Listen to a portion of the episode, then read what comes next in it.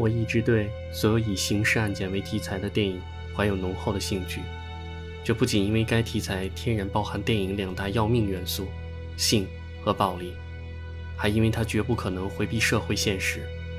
性和暴力就像包子皮儿，社会现实是包子馅儿，没有馅儿的那是馒头。对此类影片而言，营造真实感是其能否紧紧攫住观众注意力的关键所在。这当然是因为刑事案件包含的残忍暴力本身就超常态。极容易对人产生直接刺激，在此基础上，如果你能使观众在短时间内相信银幕上正在发生的是真的，他就会心甘情愿的、深深的投入其中，一步步的不能自拔。《追击者》就是这样的电影。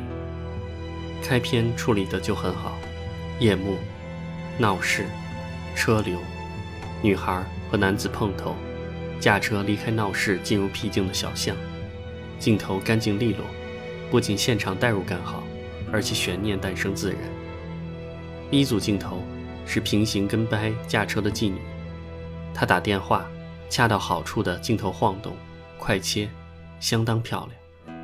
一般情况下，这个镜头也可以放在妓女车外，近距离的拍摄妓女打电话，这里却选择中景，目的是有意的拉开观众和这次交易以及女受害者和凶手的距离，使观众。不由自主地自行猜测，追击者很好地处理了真实事件，这堆头绪复杂的原始材料，并巧妙地融入了首尔市市长遭大便袭击这一虚构事件。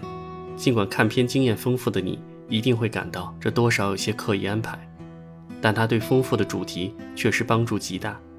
将一个单纯的刑事案件放入特定的时代背景，背后的社会原因。其实远比起点的刑事案件更惊人，故事会更有力度，这部电影努力拍出来也更有意义。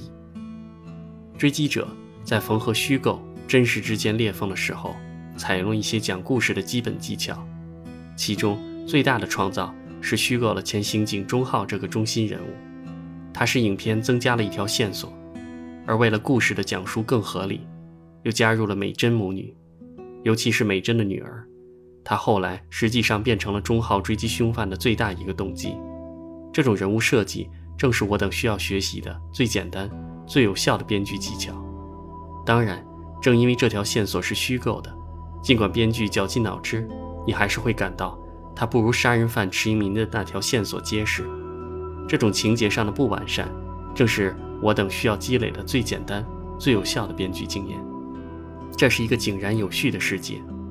它是文明的、秩序的、大家的。即使你是一个身无分文的变态杀人狂，你也不会孤独。你大可以找一间偏远的无人的住宅，或者有人，将他杀掉就可以了。然后叫一个应招女郎过来干他，然后杀死他，或者直接杀死他。你要放心，警察、法院、检察院绝对不是为了你一个人而生，他们。只是秩序的管理者，他们甚至会帮你阻止那些想要为死去的人报仇的人。这个世界早就没有快意恩仇了，这是一个文明的世界。公权考虑的不是公平，而是管理。怎样方便管理，就有怎样的法律。如果你只想杀个把人，那么你杀完人去自首吧，自首会让你逃脱死亡的报复。为什么要有自首这样的规定呢？仿佛自首可以让那个死去的人复生，成为一个植物人一样，只因为这是一种管理上的鼓励。唯一的好处是免除了警察日夜追捕你的辛劳。杀人者偿命的江湖已经过去了，再也没有人鼓励你孤独地苦练十年武功去割下仇人的头颅。即便仇人亲口对你描述了如何杀死你的父亲，你还需要证据，需要与大量的公共机构打交道，然后。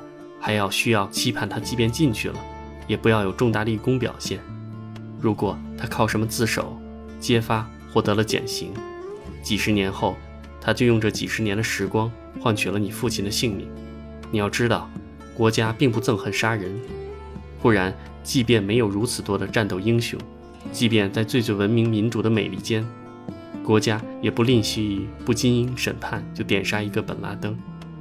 国家只是憎恨秩序的破坏者，这就是为什么连环杀人犯在通缉令上的排名总是比杀人犯更高，或者恋童癖也会排到杀人犯的前面，或者就像追击者里一样，往市长脸上扔一泡屎的事件，会比连环杀人更引人注目。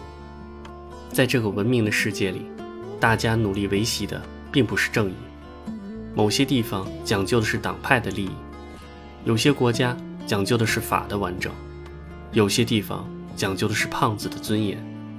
终归起来，努力的方向都是更加有效的维护文明世界的秩序。当然，努力程度的不一样，使得必然有一些看上去比另一些文明许多。追击者里，美珍是幸运的，在公权失效的时候，至少有一个人拼命的想要拯救他，至少有一个人在一瞬间会举起榔头为他报仇。但是，没有超人会戴着面罩。去杀掉那个从法院里面谈笑风生走出来的辛普森，可惜那个榔头始终没有敲下去，因为从进入文明社会开始，公权便已经代位了我们报仇的权利。在追击者的结尾，代表着公权和文明的市长面对孤身抓获连环杀人犯的鸡头钟浩落荒而逃，多么的讽刺！只因为钟浩也是一个赤裸裸的秩序反叛者，甚至在明知道。池应民是罪犯的时候，公权却做出了释放池应民并逮捕唯一一个池应民的追击者钟浩的决定。美珍带着希望和残破的头颅逃回社会时，又被文明社会无情地放到了池应民的垂下。